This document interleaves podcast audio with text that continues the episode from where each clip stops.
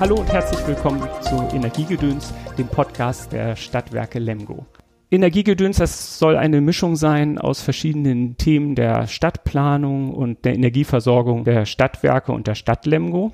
Und wir stellen uns vor, dass Energiegedöns so etwas ist wie die Kramschublade zu Hause, in der die verschiedenen Dinge des Alltags drin sind. Und ich möchte jetzt gerne mit Ihnen in diese Schublade hineingucken. Wir nehmen uns ein Thema heraus und sprechen darüber. Mein Name ist Tobias Schönhoff. Ich bin seit Oktober 2019 Stadtwerker. Ich bin gelernter Tischler und Baudenkmalpfleger und meine Aufgabe ist es hier, die Stadt und die Stadtwerke dabei zu unterstützen, das Quartierskonzept umzusetzen und den Ausbau der Fernwärmeleitung mit voranzutreiben. Unser Thema heute ist Klimaschutz und Klimafolgen für die Stadt Lemgo. Und unser Gast heute ist Markus Bayer. Er ist Fachbereichsleiter Plan und Bauen bei der Stadt Lemgo und ich freue mich sehr, dass Sie heute hier sind. Ja, Herr Schönhoff, herzlichen Dank für die Einladung. Ich freue mich auch sehr, in diesem Podcast teilnehmen zu dürfen. Es ist für mich eine Premiere. Ja, für uns auch. Ähm, die erste Frage, die ich Ihnen stellen möchte, bezieht sich erstmal auf Lemgo selber. Lemgo ist ja eine historisch gewachsene Stadt. Wenn man durch Lemgo hindurchgeht, ich mache das auch noch so ein bisschen mit äh, frischen Augen, weil ich ja in Detmold wohne. Mich also morgens dann immer nach Lemgo reinbewege mit dem Fahrrad. Also gehe ich auch immer noch mit frischem Blick durch Lemgo und dann sehe ich die Bega, dann sehe ich den Wall mit, der, mit den Bäumen. Hier in der Innenstadt haben wir historische Plätze, Bänke, die zum Sitzen einladen. Und daher meine Frage an Sie, was ist eigentlich Ihr Lieblingsort hier in Lemgo? Mein Lieblingsort ist schon auch die historische Innenstadt. Da gibt's ja ganz viele tolle Plätze. Ich mag nicht nur so die ganz offensichtlichen Plätze, ich mag auch diese Wohngassen zum Wall hin. Diese schmalen Gassen, die erinnern mich immer auch ja, an Städte in Dänemark. Warum? Weil die einfach noch so authentisch sind, so unverbaut und weil da gelebt wird. Also das mache ich ganz besonders gern, am frühen Morgen oder abends da durchzugehen. So ein bisschen abseits von der auch wunderbaren und schönen Mittelstraße, aber die historische Innenstadt hat viele schöne Ecken zu bieten und ich mag so diese kleinen Ecken. Ja, in Dänemark sieht man dann ja auch viel diese Stockrosen, ne? Das ja, die gibt's da ja auch bei uns. Ah, ja, habe ich nämlich ähm, noch gar nicht drauf geachtet. Diese Gassen finde ich auch sehr nett, aber mhm. Stockrosen, ja, gut, muss ich das nächste Mal, wenn ich durch die Gassen gehe, mal mit drauf achten. Ähm, Sie haben jetzt schon gerade die Mittelstraße erwähnt. Ja. Die Mittelstraße ist ja historisch gesehen, kann man eigentlich sagen, mit Sicherheit war das die Lebensader der Stadt, wo viel Verkehr war, wo viel Handel war. Man sieht das ja auch an den Gebäuden, die großen und äh, wichtigen Gebäude, sag ich mal, ähm, die sieht man dort. Die Mittelstraße hat sich ja im Laufe der Jahre entwickelt und jetzt gerade ist eine große Baustelle abgeschlossen worden, die Neugestaltung der Mittelstraße. Und da würde mich interessieren, welche, welche Rolle hat eigentlich Klimaschutz bei der Neugestaltung der Mittelstraße äh, gespielt? Ja, die Mittelstraße war nicht nur, sondern ist und wird es auch in Zukunft bleiben, die Lebensader der historischen Innenstadt. Oder eigentlich auch schon von ganz Lemgo, weil hier findet Handel, Kultur statt, Dienstleistung, Verwaltung und die Menschen werden immer diese Plätze aufsuchen. Und die historische Innenstadt ist eine sehr kompakte Stadt, hat eine sehr dichte Bauweise und ist auch eine sehr nachhaltige Stadt. Seit über 800 Jahren gibt es diese Stadtgefüge. Die Gebäude haben viele Jahrhunderte überdauert und ja, das CO2, das zum Bau dieser Gebäude gebunden wurde, ähm, das ist immer noch da drin und man musste nicht ein neues Haus aus Beton bauen. Betonbau ist ja auch eine sehr klimaschädigende, möchte ich fast sagen, Maßnahme. Und insofern ist eine Stadt am Leben zu halten mit so einer Hauptschlagader im Grunde Klimaschutz an sich. Die historische Stadt ist eigentlich ein Ausdruck von Nachhaltigkeit und Klimaschutz. Und insofern, wenn man so eine Lebensader nach 40, 50 Jahren wieder zukunftsfähig macht, möchte ich es mal nennen. Die war ja vorher nicht tot, sie war halt in die Jahre gekommen und ich glaube, die Lemgoerinnen und Lemgoer sehen den Unterschied, wie war es vorher, wie ist es jetzt und es sind schon deutlich bessere Rahmenbedingungen für den Einzelhandel, zum Beispiel die Gastronomie geschaffen worden. mit dieser ja, gelungenen Gestaltung. Ich kann es nicht anders sagen. Und diese gelungenen Gestaltung dient sozusagen dazu, dass wir diese Nachhaltigkeit der historischen Stadt, der europäischen Stadt, würde ich jetzt als Stadtplaner sagen, ja, wieder die nächsten 40, 50 Jahre aufrechterhalten können. Und das ist im Grunde auch ein Stück Klimaschutz. Und das heißt ja, so verstehe ich Sie, dann gibt es also Klimaschutz, ähm, ist eine Klimaschutzmaßnahme im Prinzip schon Dinge zu erhalten und einfach weiter zu nutzen, anstatt sie abzureißen und da wieder was Neues hinzusetzen. Das ist ein Aspekt des Klimaschutzes und historische Städte haben diesen, diesen Aspekt tragen den gewissermaßen in sich, weil sie gar nicht anders können. Die sind nämlich schon so alt und es, äh, und es ist schon viel Energie da hineingeflossen. Das ist also ein Aspekt. Der andere Aspekt ist doch aber auch, sage ich jetzt mal als Sanierungsmanager, der ich ja im Berufsleben bin, der andere Aspekt ist ja auch, wie versorge ich gerade auch so eine so ein Quartier mit Energie, also in diesem Fall ist das ja vor allen Dingen Wärme und Strom. Das sind ja so die das beiden und Wasser. Also ja. die, die drei Dinge, die ähm, so eine Stadt dringend braucht, um überhaupt leben zu können. Das ist vollkommen richtig. Diesen Aspekt, diesen ersten, den kennen wir aus vielen Bereichen. Ich sag mal Stichwort Repair-Café, also wo man gebrauchte Elektrogeräte, die einen Schaden haben, wieder repariert und insofern einfach kein neues kaufen muss. So ähnlich ist es auch mit alten Stadt, also ganz einfach vergleichbar. Sicherlich haben wir in so einer alten Stadt Gebäude, wo es nicht immer richtig sein kann, die mit einer Außendämmung zu versehen. Mhm. Man könnte despektierlich sagen, in Plastik einzupacken. Mhm. Und daher ist dieser Wärmeversorgungsaspekt natürlich ein ganz wichtiger.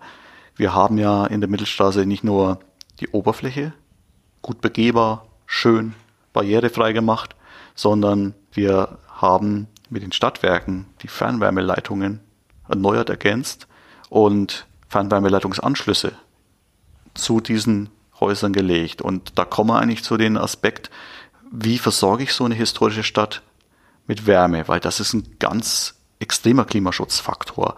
Ich meine, jeder kann bei sich zu Hause viel machen, aber wenn man die großen Räder drehen möchte, die eine Kommune drehen kann, ja, in Berlin und Düsseldorf können die noch andere Räder drehen, aber wir haben als Kommune ja nicht jedes große Rad zu drehen.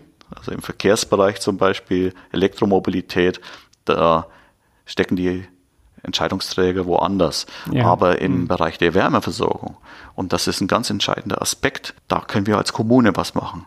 Und wir haben dieses Konzept klimaneutrale historische Innenstadt, das es in Deutschland nicht ganz so oft gibt dass nur ein paar Mal untersucht wurde, wie kann man so eine altehrwürdige Stadt mit so schönen Häusern klimaneutral machen.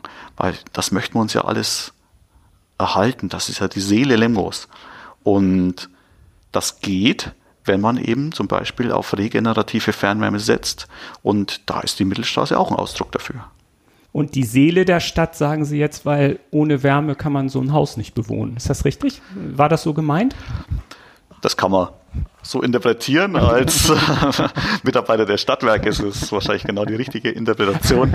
Äh, ja, ich habe sogar noch ein bisschen weitergehend gemeint. Also die Identifikation äh, der Lemgorinnen und Lemgor mit dieser Stadt ist extrem hoch. Mit den Türmen von St. Nikolai, mit dem Rathaus Erker, mit dem Hexenbürgermeisterhaus, mit allem, was dazugehört, mit dem Wall, der außen herum geht. Ähm, jeder Lemgoa kennt das und äh, ich kenne keinen, der das nicht liebt.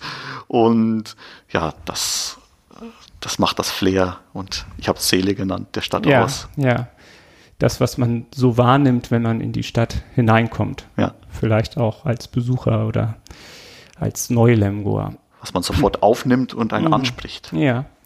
Jetzt ist das tatsächlich, das muss ich jetzt nochmal bringen, mit der Fernwärme tatsächlich auch so. Also ich gehe ja viel jetzt von Haustür zu Haustür, stelle ähm, den Ausbau der Fernwärme, des Fernwärmenetzes vor, versuche Leute zu animieren, sich da ähm, mit anschließen zu lassen. Und das ist tatsächlich so, dass ähm, sehr viele Besitzer der Häuser, die kennen das Konzept. Fernwärme sagt ihnen was. Und es hat insgesamt einen, einen guten Ruf. Es gehört also mittlerweile tatsächlich zu Lemgo dazu, so dass der Slogan oder der Überbegriff, den sich die Stadtwerke jetzt gegeben hat, ähm, Klimaschutzpioniere, tatsächlich schon ein Stück weit verankert ist. Das fand ich als Neulemgoer oder als Neustadtwerker erstaunlich. Wie, wie bekannt das doch eigentlich auch hier, hier in Lemgo ist, das Konzept. Das finde ich sehr gut, dass das so ist. Das freut mich so zu hören. Ähm, und ich denke, das müssen wir auch noch weiter tragen, weil das ist ja tatsächlich so. So ein Wärmeanschluss, der sollte kein reines Rechenexempel sein, zumindest keines, das sich nur auf die Gegenwart bezieht, mhm. sondern man sollte ein Stück weit bei der Wärmeversorgung an die Zukunft denken. Wie kann sich das alles entwickeln? Und man sollte diesen Klimaschutzaspekt, und viele Menschen machen das ja, viele Menschen buchen ganz bewusst Ökostrom, ja. Ja, ja. Äh, weil sie sagen, ich möchte da was tun. Da sollte man ganz gezielt auf die Fernwärme setzen, weil das ist eben die Methode der Zukunft, um Klimaschutz aktiv zu befördern. Und klar kann ich auch das mit einer Luft-Luft-Wärmepumpe irgendwie toll machen. In der mhm. historischen Innenstadt macht das keinen Sinn, weil dann nerv ich mhm. nur die Nacht an damit, mhm. weil die brummt und Krach macht. Aber unser Konzept sieht eben diesen Klimaschutzaspekt explizit für die Fernwärme vor und wir haben in Lemrode ja ganz, ganz große Möglichkeiten und auch einige tolle Projekte schon gemacht, um ja die Fernwärme nach und nach klimaneutral zu bekommen. Ja. Jetzt fließt mir die Fernwärme geradezu in den Adern, ja. von meiner Aufgabe her. Äh, trotzdem möchte ich noch mal ein bisschen versuchen, den Bogen etwas mhm. größer mhm. zu spannen. Ähm, das, was Lemgo ja eigentlich äh, seit spätestens seit 2008 macht, also mhm. ähm, Klimaschutzkonzept erstellen, ähm, das Evaluieren etc. Mhm. Kann man eigentlich da sagen, dass Lemgo so etwas wie eine Modellstadt für den Klimaschutz ist? Ich würde das bejahen. Also 2008 ist er spät gegriffen. Schon um die Jahrtausendwende gab es hier die ersten Arbeitskreise zum Klimaschutz und das erste Klimaschutzkonzept, was Lemgo sich gegeben hat, das wurde ohne Fördermittel, weil die gab es da noch gar nicht, in Auftrag gegeben. Also man war sehr früh dran in Lemgo. Man ist über Jahrzehnte dann auch dran geblieben und wir haben jetzt ein ganz neues Klimaschutzkonzept wir haben jetzt eine fest installierte Klimaschutzmanagerin, die fördermittelunabhängig im Etat der Stadt läuft, also dauerhaft etabliert. Das ist bei vielen Kommunen so. Die bekommen eine Förderung, dann läuft die Förderung aus und dann ist der Klimaschutzmanager oder die Managerin auf einmal wieder weg. Wir haben uns jetzt entschieden, diese Stelle brauchen wir. Und wir haben auch Klimaschutzmodellprojekte in Lemgo umgesetzt. Wir haben eine der knapp 100 Klimaschutzsiedlungen in NRW, hier in Lemgo. Also ich denke, hier läuft sehr viel und sehr viel ist sehr gut im Klimaschutz. Und ob wir dann immer genug getrommelt haben, dass das die ganze Welt weiß, das ist vielleicht eine andere Frage. Aber das ist in Lippe ja so, wir machen es für uns selbst und trommeln da manchmal nicht so viel. Ein bisschen Understatement vielleicht. Ja, das ist ja. vielleicht lippisches Understatement. Hm, Sie haben das jetzt im Prinzip nochmal ähm, schon eigentlich angesprochen. Ich möchte das doch nochmal ein bisschen herausarbeiten, weil mir das auch wichtig ist. Als ich hier angefangen habe, eingestellt worden bin ich ja von den Stadtwerken und trotzdem war eigentlich von Anfang an deutlich, dass ich nicht nur für die Stadtwerke arbeite, sondern dass es da eine enge Zusammenarbeit mit der Stadt gibt. Das war für mich jetzt erstmal als totaler Verwaltungsneuling ganz normal. Habe ich gedacht, oh, muss doch so sein. Äh, kann man ja auch so sehen. Ähm, trotzdem habe ich jetzt im Verlaufe der letzten Monate, je mehr, Sie haben das gerade, ähm, Sie haben ja gerade von anderen Klimaschutzmanagern und Managern auch gesprochen, die habe ich kennengelernt und da habe ich irgendwie gesehen und gehört, ich bin fast der Einzige, der bei den Stadtwerken angestellt ist. Die mhm. meisten sind bei der Stadt angestellt, so wie Sie gesagt haben, gefördert, für drei Jahre meistens. Und wenn ich gesagt habe, ja, ich bin beim Energieversorger und das ist doch auch, das ist doch irgendwie auch folgerichtig, weil das ist der Hebel, mit dem man Klimaschutz ziemlich konkret betreiben kann, ähm, habe ich immer wieder gesehen und gemerkt, ah, ich bin der Einzige. Das heißt irgendwie, das scheint mir hier in Lemgo auch etwas Besonderes zu sein. Die mhm. Zusammenarbeit zwischen der Stadtverwaltung und den Stadtwerken. Das ist, glaube ich, wirklich eine ganz besondere Konstellation. Wir haben jetzt ja mit Ihnen bei den Stadtwerken jemand, der sich explizit diesem Thema widmen kann und haben bei der Stadt jetzt auch mit der Frau Hilker jemand, die sich explizit diesen Themen widmen kann. Und was wir schon immer hatten, ist eben diese ja, übergreifende Zusammenarbeit zwischen Stadtwerken und Stadt. Seit 20 Jahren gibt es diesen Arbeitskreis Klimaschutz. Und in vielen Städten läuft das nicht so. Ich glaube, wir haben den Vorteil, dass wir als Mittelstadt mit über 40.000 Einwohnern so groß sind, etwas bewegen zu können, dass wir gewisse Ressourcen haben in der Verwaltung, um was machen zu können, dass wir sehr gut aufgestellte Stadtwerke haben, die leistungsfähig sind. Andererseits sind wir eben nicht so riesig, dass wir in tausende Abteilungen zersplittert sind, die untereinander mhm. nur schriftlich verkehren, sondern wir sind Menschen, wir treffen uns, ja. Also ich musste praktisch hier nur zwei Minuten Fußweg in Kaufen nehmen, um zu Ihnen zu kommen und nicht irgendwie eine kleine Weltreise durch die Stadt machen. Und wenn wir ein Problem haben, greifen wir zum Telefonhörer und klären das. Und das ist unser Vorteil. Und eben, dass wir erkannt haben, ja, Stadtwerke sind natürlich ein elementarer Faktor, wenn man Klimaschutz machen möchte.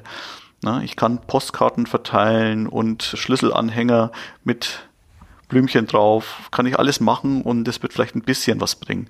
Aber wenn ich Klimaschutz ernsthaft betreiben möchte, dann muss ich an das Thema Energie mit ran. Ja, und es ist auch wichtig, die Menschen direkt anzusprechen. Das ist ja wahrscheinlich auch ihre Aufgabe ein Stück weit mit, ne? dass sie, wenn was geplant wird, auch wirklich mal mit den Bewohnern direkt sprechen müssen. Ja. Und ähm, das scheint mir in Lemgo auch eine gute Praxis zu sein.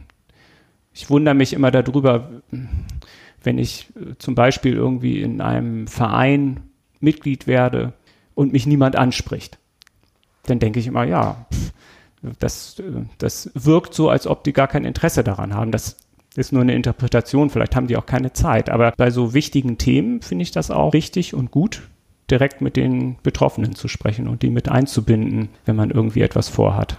Ja, ohne die Betroffenen geht es ja nicht. Ne? Also zum Thema Verkehr, wir sind eine fahrradfreundliche Stadt, auch ein unbedingter Klimaschutzaspekt. Wir haben die besten Modal Split, so nennt sich das. Das ist ein Begriff dafür, wie viele Menschen fahren denn in ihrer Stadt mit dem Fahrrad. Also welche Wege werden denn prozentual mit welchem Verkehrsträger genommen und das sind bei uns 17 Prozent.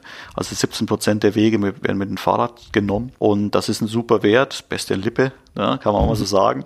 Und da arbeitet man dran und da macht man viel Öffentlichkeitsarbeit fürs Fahrradfahren, wir sind bei Stadtradeln jedes Mal, sag ich mal, mindestens Lippemeister und um die Leute einfach mitzunehmen.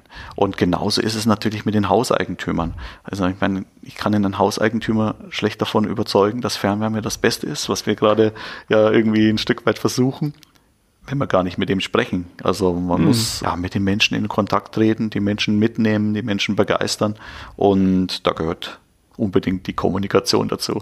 Fahrradfahren ist ja auch ein Stichwort für mich. Ich glaube für Sie auch, äh, wenn ich das richtig gelesen habe. Ich bin ja begeisterter Fahrradfahrer. Ich fahre ja immer von Detmold nach Lemgo. Das ist quasi mein Morgen- und Abendtraining. Bin ich immer schon einmal gut durchgepustet im Kopf und ich stelle dabei fest, dass es wirklich mittlerweile, wenn man jetzt aus Detmold kommt zumindest, ähm, eine sehr gute Verkehrsführung für Fahrräder auch gibt. Das ist ja auch etwas, was Menschen motiviert, aufs Fahrrad zu steigen. Neben dem wunderbaren Wetter, was wir hier in Lippe haben, das ja auch sehr motivierend sein kann. Sie fahren auch gerne Fahrrad.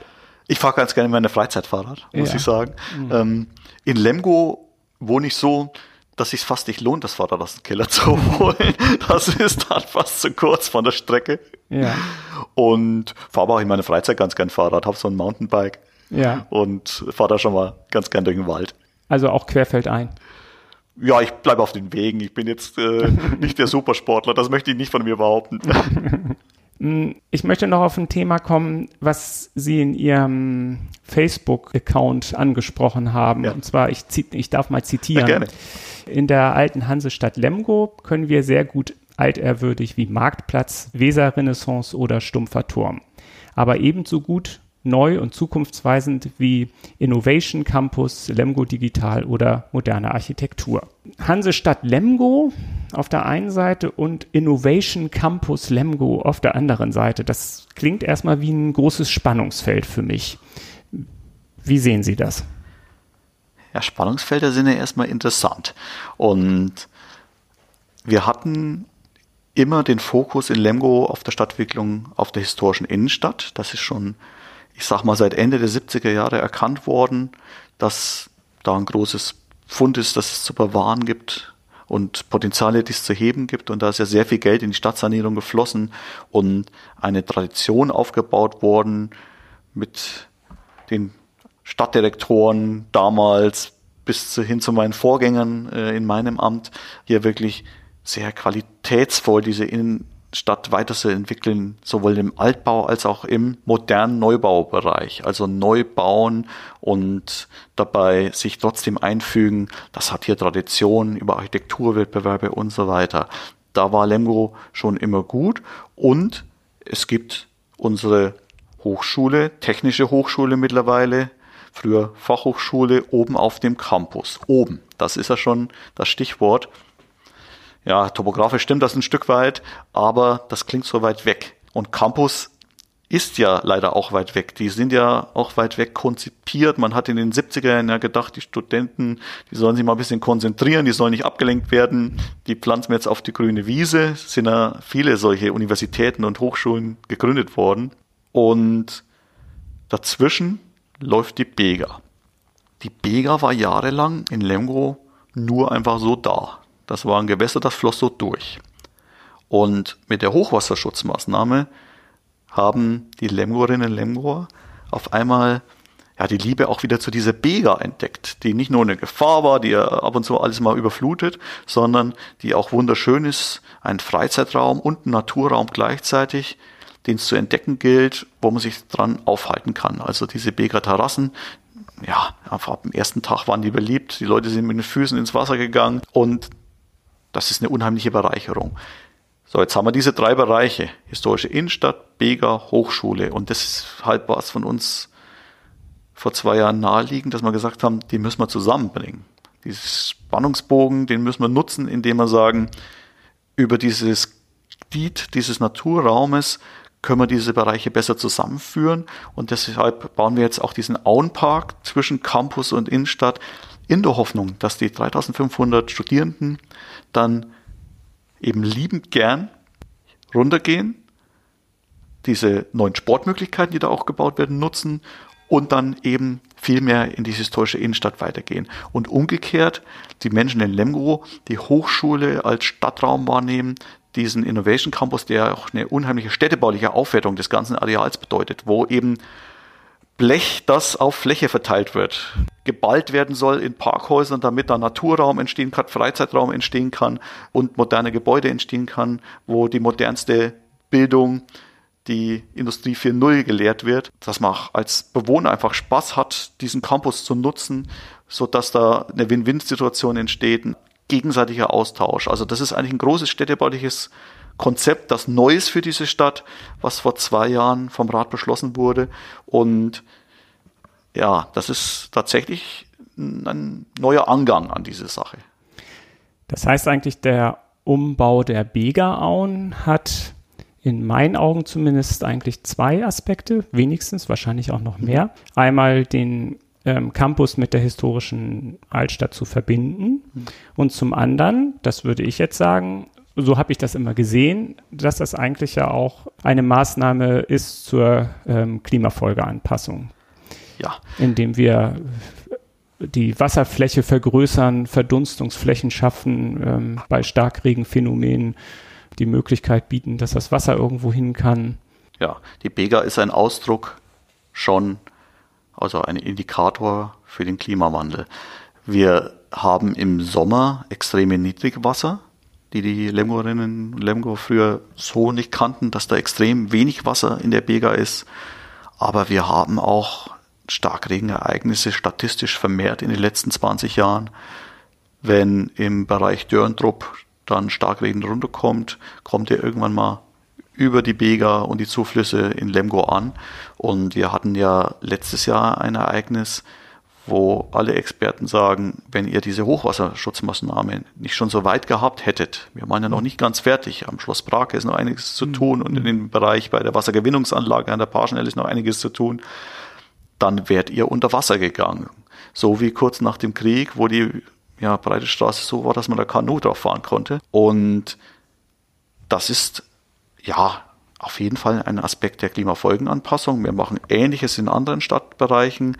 Wer an Detmolder Weg in letzter Zeit vorbeigekommen ist, da ist so ein schöner Wall gepflanzt worden. Ich sage schön, weil wir da auch gleich eine Baumreihe mit nutzen konnten und diesen Detmolder Weg dann in städtebaulichen eine, eine Fassung noch gleichzeitig mir geben konnten, aber da drückt das Wasser vom Biesterberg runter und einige Bewohner sind da schon ein paar Mal leidvoll unter Wasser und Schlamm gegangen und das sind so Klimafolgenanpassungen. Die Bega oder der Bega-Ausbau hat natürlich noch zwei weitere Aspekte. Den einen hatte ich schon genannt, der Freizeitaspekt. Das wird hinterher schön gemacht und super angenommen werden wollen. Mhm. Und das ist ja offensichtlich, aber auch einen weiteren ökologischen Aspekt, die Durchgängigkeit der Gewässer. Durch die Wegnahme dieser Stauwerte haben wir einen ganz anderen Lebensraum für von Kleinstlebewesen über Flusskrebsarten zu kleinen Fischen und zu großen Fischen weitergegangen. Wenn sie so ein Fisch sind und vom Wehr zu Wehr nur 200 Meter Platz haben, ja. ja, dann treffen sie immer nur die gleichen Fische, sag ich mal. Ja. Und ich sag mal, der evolutionäre Austausch, der da stattfindet, ist sehr begrenzt. Ja. Und viele Fischarten, denen ist der Lebensraum einfach zu klein, die haben sich dann zurückgezogen aus der Bega. Und wenn sie die Durchgängigkeit der Gewässer von der Bega Verevesa wiederherstellen, dann könnte es sogar sein, dass irgendwann mal wieder die Lachse in der Bega sind, weil die brauchen einfach den Platz. Soweit sind wir noch lange nicht, aber wir stellen schon fest, dass viele Fischarten sich wieder stärker ausbreiten, neu dazukommen, allein durch das, was wir bisher da schon geschafft haben. Also das Ganze hat sogar noch einen umweltschutzökologischen Aspekt. Naja, das heißt, dann kann man anhand der Fischarten einfach auch feststellen, wie gesund und lebendig, sag ich mal, ähm, so ein Gewässer ist und wie gut verbunden mit, mit dem Rest. Das ist so, genau. Mhm. Und mm. man kann auch den Erfolg so einer Maßnahme tatsächlich ziemlich gut messen ja. an der Artenvielfalt. Ja. Ich habe das ja vorhin erwähnt, ich bin seit Oktober 2019 hier. Ähm, als Detmolder kenne ich Lemgo natürlich, ist ja klar. Das ist die äh, andere Stadt, sag ich mal, neben Detmold. Aber ich muss zugeben, dass ich vorher nicht besonders häufig in Lemgo war. Höchstens mal als Besucher, wenn meine Eltern da waren. Ich komme aus Schleswig-Holstein gebürtig und wenn die dann mal da waren, habe ich denen mal gezeigt, guck mal, das ist auch eine sehr schöne Stadt. Immerhin. genau. Sie kommen ja auch nicht von, von hier weg, wie man so schön sagt. Was macht, was meinen Sie denn, was macht Lemgo eigentlich für Besucher ähm, attraktiv? Also Lemgo ist ein Bilderbuchstädtchen für Besucher, das muss man sagen. Das ist natürlich das eine. Der touristische Aspekt kann hier vollumfassend befriedigt werden und Sie können einen wunderschönen Tag oder auch zwei oder drei in Lemgo verbringen und eben die wunderschöne Weserrenaissance-Architektur bewundern, die Kunstschätze. Sie können unsere Museen besuchen, das Hexenburger Meisterhaus, was als Gebäude ja schon ein Ausstellungsstück ja. an sich ist, ja. das Junkerhaus oder auch in die interessante Geschichte der schwersten Zeit Deutschlands, der dunkelsten Zeit eintauchen und das Frenkelhaus besuchen, mhm. wo unsere Ehrenbürgerin Carla Rave ja gewohnt hatte. Also als Touristin sie hier bestens bedient. Ich habe viele jetzt vergessen, Entschuldigung dafür, Sie sehen es mir nach. Aber wir stellen auch fest, dass Lemgo eine extrem attraktive Einkaufsstadt ist. Unser Einzelhandel und die mittlerweile wunderschöne Mittelstraße, die wird gern besucht. Die Zentralität ist höher als 100 Prozent. Das heißt, es kommen mehr Menschen zu uns einkaufen, als Geld in Lemgo eigentlich statistisch da wäre. Wir haben natürlich mit den nordlippischen kleineren Städten treue Besucher, die traditionell nach Lemgo gekommen sind und es immer weiter tun, weil die hier vielleicht auch zur Schule äh, gewesen sind und Lemgo einfach als heimliche Hauptstadt vielleicht ansehen. Aber wir stellen auch fest, dass immer mehr Menschen aus anderen Mittelstädten, sag ich jetzt mal, ganz neutral zu uns kommen und sagen, Mensch, in Lemgo hat sich aber viel getan. Das ist ja richtig schön hier jetzt und ich sag mal, abends auf dem Marktplatz hier sitzen, wenn das Wetter passt, das hat ja auch schon was. Da kann man auch schon mal das Fahrrad, wie Sie es machen, schwingen und zehn Kilometer vielleicht mal radeln und für einen Radler, nee, darf man nicht, für eine Cola und das dann genießen. Also ja. in Lemgo, ja, die Innenstadt ist einfach ein Genuss und das zieht Menschen an. Ja. Könnten Sie sich vorstellen, dass, was wir vorhin besprochen haben, mit der Modellstadt Lemgo als Klimaschutzstadt oder als Klimapionierstadt, dass man das auch noch touristisch mehr in den Vordergrund ähm, schieben kann und Besucher auch darüber informieren kann in diesem Rahmen eines Besuches? Ja, das ist für eine gewisse Zielgruppe sicherlich interessant. Es gibt da diesen Radwanderweg Eule und äh, der wird ja auch ganz gern mal gefahren und ich mache ab und zu ja auch Fachführungen und stelle fest, dass schon viele Menschen interessiert, wenn man über solche Themen auch spricht. Wir haben letztes Jahr mit dem Kreis Lippe zusammen eine Veranstaltung gemacht. Da ging es um Photovoltaik auf Dächern. Und ja, der Ratsaal war, und da gab es noch kein Corona, fast zu klein dafür. Also wir hatten dann irgendwie Angst, dass wir Leute wegschicken müssen, weil die Leute wirklich jede Stufe benutzt haben. Also es ist ein hohes Interesse an diesen Themen da. Und insofern, ob das ein touristischer Aspekt ist, Vielleicht ein bisschen, aber es ist zumindest ein Aspekt, der für sehr viele Menschen interessiert und wo man Menschen auch mit begeistern kann und wo man auch drüber reden muss, wie wir es jetzt gerade tun. Ja, ja damit sich es einfach äh, noch mehr rumspricht. PV heißt ja Photovoltaik, dass ich das einmal übersetze. Das ist ja der sogenannte Sonnenstrom. Ähm, hier in der historischen Innenstadt. Wir haben das, was die Denkmalpflege eine intakte Dachlandschaft nennt. Mhm. Das ist ja ein bisschen ein Widerspruch zu dem Ausbau von Photovoltaik. Es ist ja manchmal so, dass Besitzer von so historischen Häusern möchten dann gerne Photovoltaik äh, auf ihrem Dach installieren und hören dann wahrscheinlich von ihrer Behörde, ja, das geht gar nicht, weil da ist in der Nähe ein historisches Gebäude oder das würde die Dachlandschaft stören. Das ist ein Kommunikationsproblem, ne? Oder zumindest sind da zwei vielleicht gleich wichtige Ziele, die sich mhm. da die sich da streiten. Das trifft es, glaube ich. Ne? Es ist ein mhm. klassischer Zielkonflikt, da haben mhm. Sie recht. Mhm. Ähm, und der muss kommuniziert werden. Also Sie haben es eigentlich schon genau richtig gesagt. Es ist nicht immer einfach, weil da sehr individuelle Wünsche eben dazukommen. Im Großen und Ganzen kann man sagen, von den über 900 Gebäuden steht eben 400 unter Denkmalschutz. Es ist bei den Gebäuden unter Denkmalschutz nicht auszuschließen, dass da auch eine Photovoltaik drauf kann. Es ist aber im Einzelfall wirklich mit der Denkmalbehörde abzuklären. Manchmal geht's leider nicht oder man sagt, du darfst nach hinten und nach hinten ist dann gerade Norden. Das ist mhm. dann auch nicht so prickelnd, das rechnet sich dann vielleicht nicht mehr so gut. Mhm. Oder du darfst auf die Nebenanlage und mhm. dann ist die Anlage vielleicht deutlich kleiner. Das ist so. Ähm, ich würde das aber auch einfach so beibehalten wollen, weil man darf den einen Wert nicht gegen den anderen Wert ausspielen. Bei den Gebäuden, die nicht unter Denkmalschutz stehen, ist es deutlich leichter. Auch da gibt es Fälle, wo man sagt, das ist direkt neben einem Denkmal.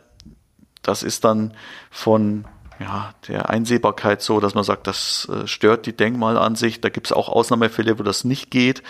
Aber ich kenne auch genug Fälle von Photovoltaikanlagen in der historischen Innenstadt im letzten Jahr, sage ich mal, die genehmigt worden sind. Ich habe jetzt gestern wieder von einem Fall erfahren auf den Finanzamtsgebäude kommt zum Beispiel äh, mhm. nach hinten zum Parkplatz ja. eine große Solaranlage drauf. Das steht ja auch unter Denkmalschutz, ja. ist ein expressionistischer Bau, haben wir nicht so viele davon äh, in Lemgo. Und insofern Nachfragen lohnt auf jeden Fall. Und mhm. ja, wenn die Leute zu Ihnen kommen, Sie wissen ja, wo der Herr Niemeyer sitzt, wo man dann das abklären kann. Und ich sehe es mal so, man soll es versuchen und wenn es dann nicht klappt, äh, dann ja, dann können wir eigentlich nur noch mit der Schönheit unserer historischen Stadt argumentieren und sagen, komm, sie haben dazu beigetragen, dass die erhalten bleibt und dann gibt es vielleicht eine andere tolle Möglichkeit, zum Beispiel über die Fernwärme, was fürs Klima zu tun. Das wäre, das wäre dann wieder mein, mein, genau. mein Feld, genau, wo ich mit den Leuten spreche und sie versuche da mit ins Boot zu holen. Hm, ja, mit der unteren Denkmalbehörde habe ich ja auch immer mal wieder zu tun, also in Person mit Herrn Niemeyer. Ich finde, das ist auch eine sehr erfreuliche und sehr gute Zusammenarbeit, zumal ich als ausgebildeter Baudenkmalpfleger schlägt mein Herz natürlich vor allen Dingen auch hier für die historische Innenstadt. Das ist mir tatsächlich ja von Anfang an so aufgefallen, wie kompakt die hier ist und letztlich eigentlich auch noch fast wie unbeschädigt sie wirkt, sag ich mal.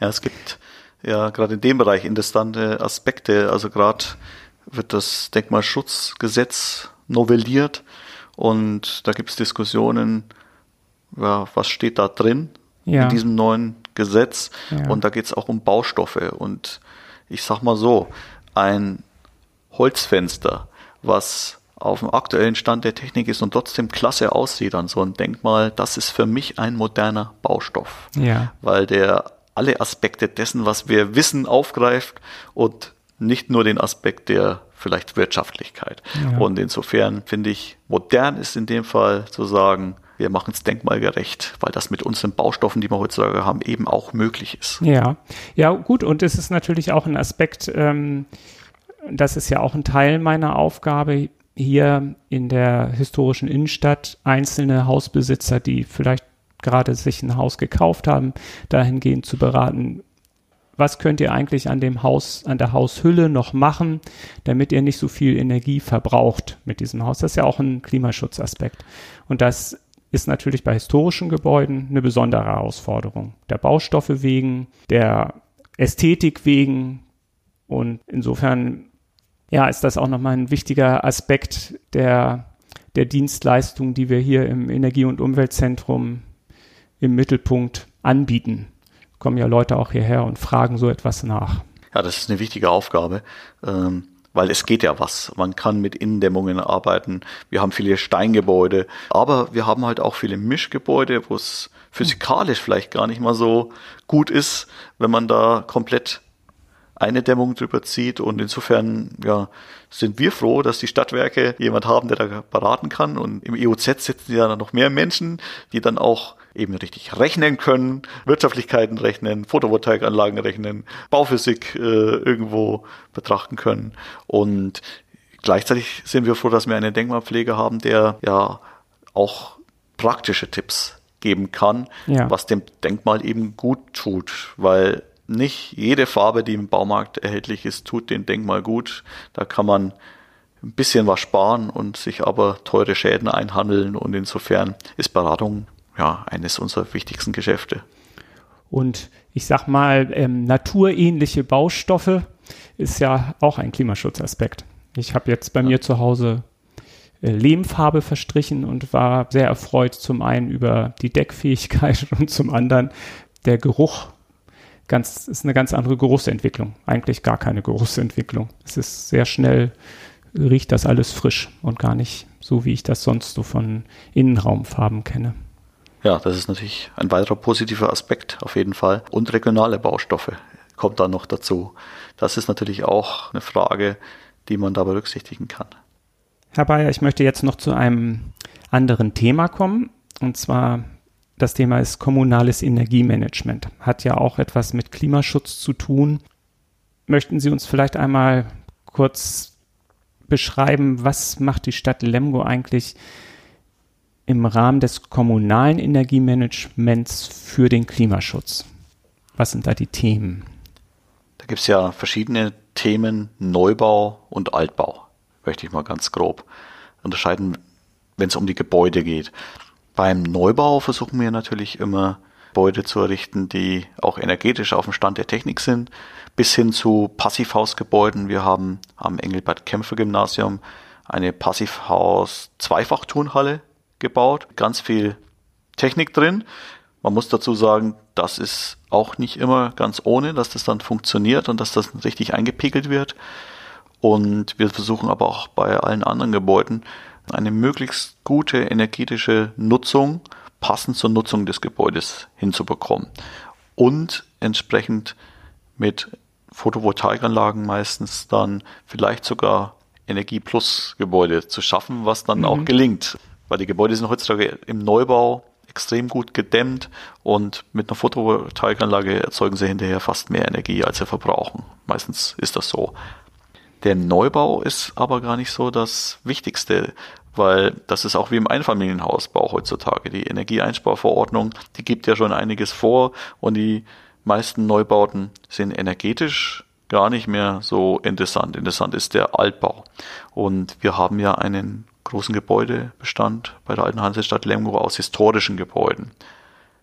Rathaus, Zeughaus, Ballhaus, jeder kennt sie.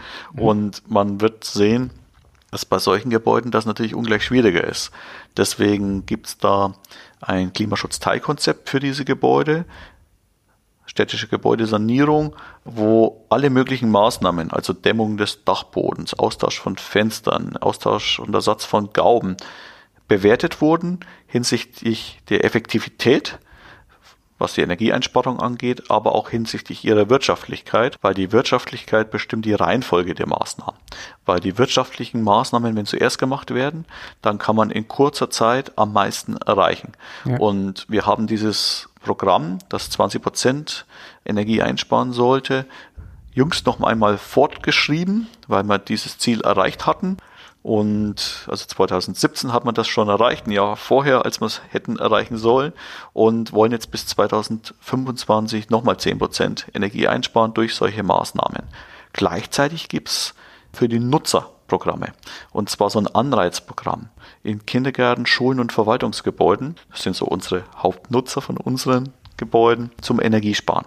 Und das wird begleitet von E&U, das ist so ein Büro, das sich mit solchen ja, Aktivitäten auseinandersetzt, auch Klimaschutzprojekte begleitet. Und ja, da soll einfach dafür gesorgt werden, dass die Heizung nicht übermäßig läuft, dass das Licht auch mal ausgeschaltet wird und dass man ja im Nutzerverhalten Energie spart, dass dann in den pädagogischen Einrichtungen vielleicht auch für zu Hause mitnimmt und einübt und das klappt und da gibt es eine kleine Prämie zur Verfügung für die Nutzer. Bei der Verwaltung kriegen wir das nicht ausgezahlt, sondern das läuft dann äh, in andere Maßnahmen rein. Und ja, das klappt ganz gut und da sind wir seit vielen Jahren dran und das wird immer weiter gut angenommen. Das ist ja auch ein Programm, was meine Kollegin Frau Kuhlenhölter mit der Stadt zusammen genau. ähm, begleitet. Ich habe jetzt gerade gesehen, dass wieder ähm, Urkunden ausgeteilt wurden und auch kleine Prämien, um auch nochmal so eine Anerkennung zu zeigen, eine Wertschätzung zu zeigen dafür, dass die städtischen Mitarbeiterinnen und Mitarbeiter da ja auch alle mitziehen in diesem großen Konzept. Und das ist ja auch wichtig, weil das sind ja diejenigen, die die Heizung hochdrehen oder runterdrehen oder Fenster aufmachen oder zumachen oder Licht aus- und anschalten. Wichtig ist jetzt nochmal zu sagen, es geht dabei tatsächlich um die kommunalen Einrichtungen, um die kommunalen Gebäude. Ja. Bei diesem Energiemanagement. Ja, genau. Nichtsdestotrotz kann man sowas natürlich auch für andere große gewerbliche Gebäude übertragen. Die, diese Fragestellung, vor dieser Fragestellung stehen ja auch Besitzer von Gewerbehallen. Die Frage, ja, was kann ich eigentlich noch hier tun, um Heiz- und Stromkosten, zum Teil auch Wasserkosten einzusparen? Ja, da gab es auch schon Ansätze dafür oder schon Projekte, die durchgeführt worden sind, hier vom EOZ, aber auch vom Kreis Lippe, die ja auch Klimaschutz betreiben für das Kreisgebiet. Und ja, ich denke, das sind so Sachen, die müssen einfach immer mal wieder wiederholt werden. Und dann finden sich wieder drei, vier, die mitmachen. Und das kann für alle Bereiche dann gelten. Und viele nehmen das heutzutage ja auch als Marketing-Effekt mit, zu zeigen, mein Unternehmen macht was in diese Richtung. Ich bin gerade mit einem Unternehmen in Kontakt, darf ich nicht so viel verraten, die so eine ganz besondere Maßnahme vorhaben. Und da kann man als Stadt eigentlich auch nur immer ermutigen ja. und vielleicht auch planungsrechtliche Hinweise geben, ja. wie es dann gut funktioniert. Das macht mir auch besonderen Spaß.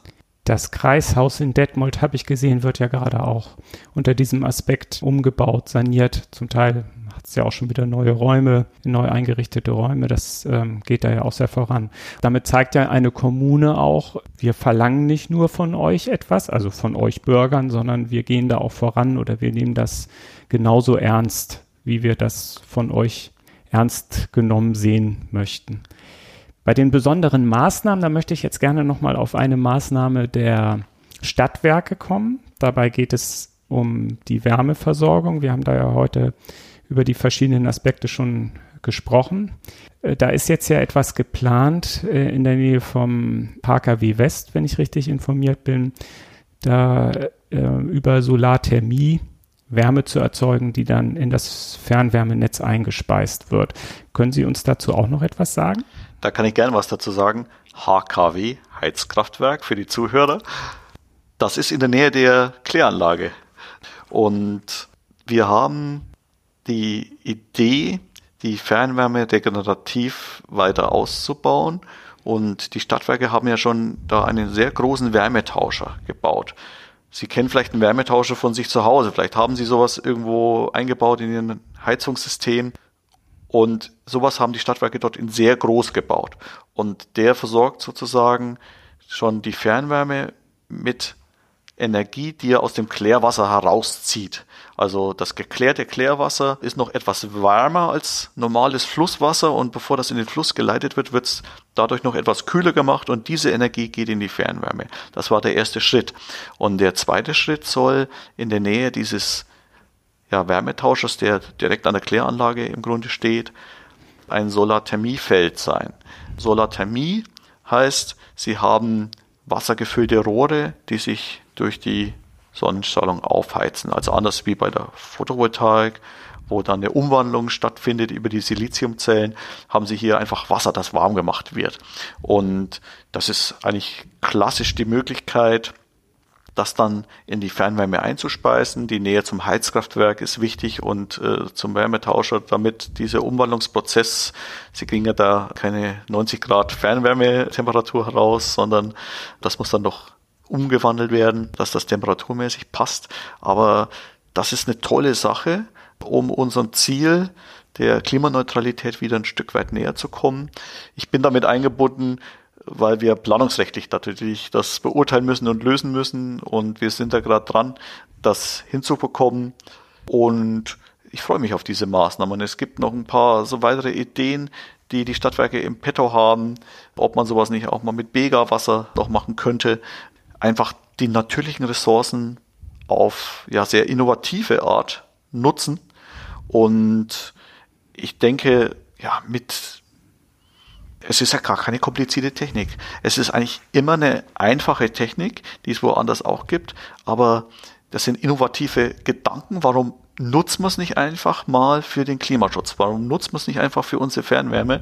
Und auf dem Weg sind wir in Lemgo ja schon sehr, sehr weit vorangekommen, dass wir in Lemgo nur im Durchschnitt so knapp sieben Tonnen CO2 pro Einwohner pro Jahr verbrauchen, in Anführungszeichen, äh, wird er nicht verbraucht, sondern mm. erzeugt. Produziert. Äh, produziert ja. äh, mm. Sondern äh, unter dem Bundesdurchschnitt sind wir bei über neun Tonnen. Das liegt natürlich an unseren Stadtwerken, an diesen großtechnischen Maßnahmen, so nenne ich es mal.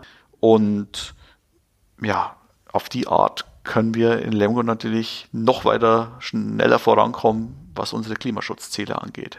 Solche Maßnahmen sind ja auch, das ist ein häufig ein ähm, Argument, was ich in den Gesprächen mit den Hausbewohnern auch auf den Tisch lege. Solche Maßnahmen sind ja in so großen, komplexen Netzwerken viel einfacher letztlich zu realisieren, als wenn jeder einzelne Hausbesitzer versuchen würde, sowas für sein Haus zu installieren und zu nutzen. Ne?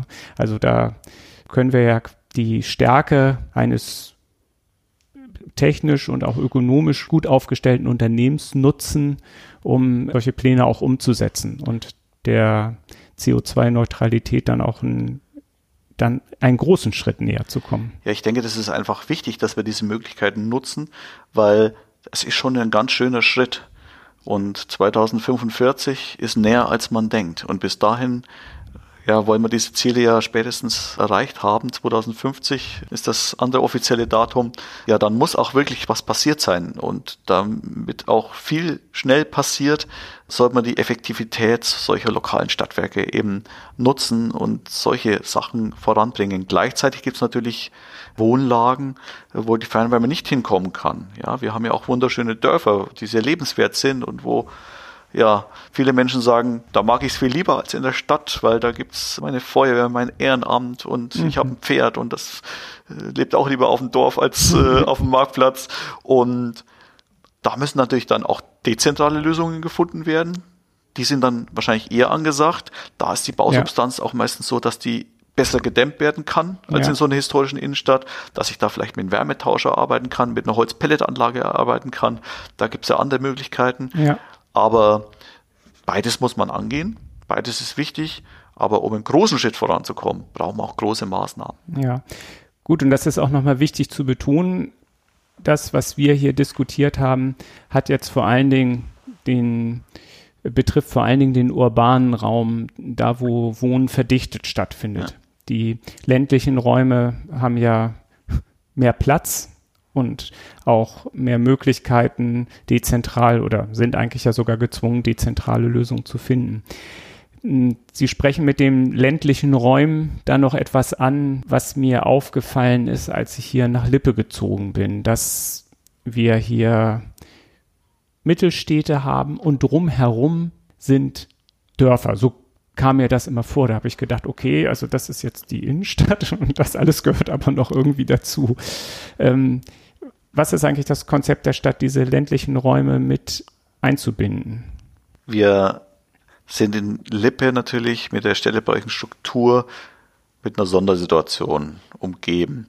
Wir sind relativ zersiedelt, das muss man sagen. Es gibt hier sehr viele sogenannte Streusiedlungen, also wenige Häuser, die irgendwo an der Landstraße stehen, ähm, die sich aus landwirtschaftlichen Geschichten entwickelt haben, die sich aber auch aus Nachkriegssituationen ergeben haben, wo man nach Krieg Wohnraum geschaffen hat, der sich dann nach und nach irgendwie verdichtet hat zu so einer Art Dorf und mittlerweile eben zu einem Dorf.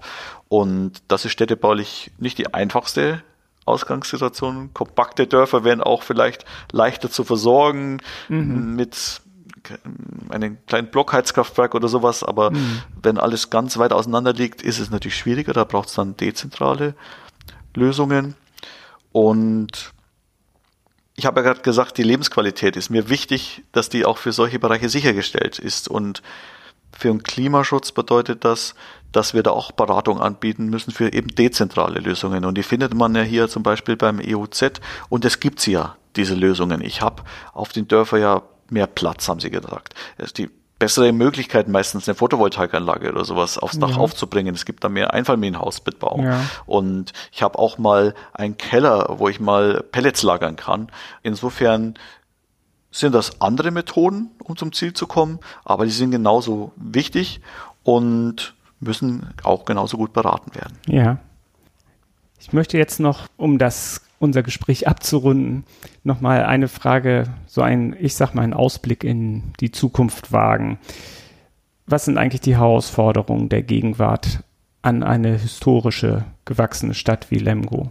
Ich bin ja auch mit meiner Kollegin Frau Weber zusammen Geschäftsführer der Arbeitsgemeinschaft historischer Stadt- und Ortskerne hier in ganz NRW. Und wir vertreten sozusagen 59 historische Städte. Und wir sehen uns eigentlich zwar als etwas anders als die anderen Städte, weil wir eben alle historische Städte sind, aber wir stellen fest, wir haben die gleichen Probleme wie andere Städte. Nur bei uns sind sie manchmal etwas verschärfter oder schwieriger zu bewältigen. Wir haben in diesen Städten auch Leerstandsprobleme im Einzelhandel. Wir haben diese Probleme mit der Energie äh, und den Dämmen und wir haben die gleichen Verkehrsprobleme, aber in historischen Städten braucht es immer noch ein bisschen mehr Engagement und ein bisschen mehr Mut, um diese Probleme anzugehen. Und wenn wir historischen Städte das schaffen, und wir Modellprojekte machen, dann sagen wir immer, die anderen können das dann das genauso machen, weil wenn es bei uns funktioniert, funktioniert es bei den anderen dann eben auch. Und so sehen wir uns im Grunde. Und die Herausforderungen habe ich gerade zum Teil mhm. eben genannt. Klar, über Klimaschutz haben wir jetzt eine mhm. Stunde lang gesprochen. Mhm. mhm. Über Verkehr könnte man mhm. noch eine Stunde sprechen. Über den Einzelhandel könnte man noch mhm. eine Stunde sprechen. Internetmarketing und so weiter. Tourismus. Tourismus, ja, und Digitalisierung. Also äh, die große Herausforderung wird sein, die Digitalisierung, die nicht mehr weggeht, die ja. da ist, die sinnvoll für alle zu nutzen, ja. nicht als Selbstzweck, sondern um uns das Leben einfach besser und schöner zu machen. Das heißt also, eigentlich könnte man zusammenfassend sagen, Zukunftssicherung unter erschwerten Bedingungen oder unter speziellen Bedingungen, ähm, unter denen man schon mal bestimmte Sachen ausprobieren kann, Wege ausprobieren kann, die auch Modellcharakter haben für Städte, die nicht so einen historischen Stadtkern haben wie Lemgo. Ja, aber auch unter Bedingungen, wo es Arbeiten in einer historischen Stadt besondere Freude macht. Es gibt doch nichts Schöneres, als in so einer Umgebung das zu machen, auszuprobieren, mit den Menschen zu arbeiten, weil ich glaube, so eine Stadt, die färbt auch auf die Menschen ab. Und deswegen, ja, glaube ich, macht es uns beiden besonderen Spaß, hier ja, zu arbeiten. Ja, da stimme ich Ihnen wirklich vollen Herzen zu. Habe ich mich sehr gefreut. Ähm, zum Schluss noch habe ich noch drei Entweder-Oder-Fragen. So nennen wir die. Ja. Die erste ist lippische Palme oder Spargel?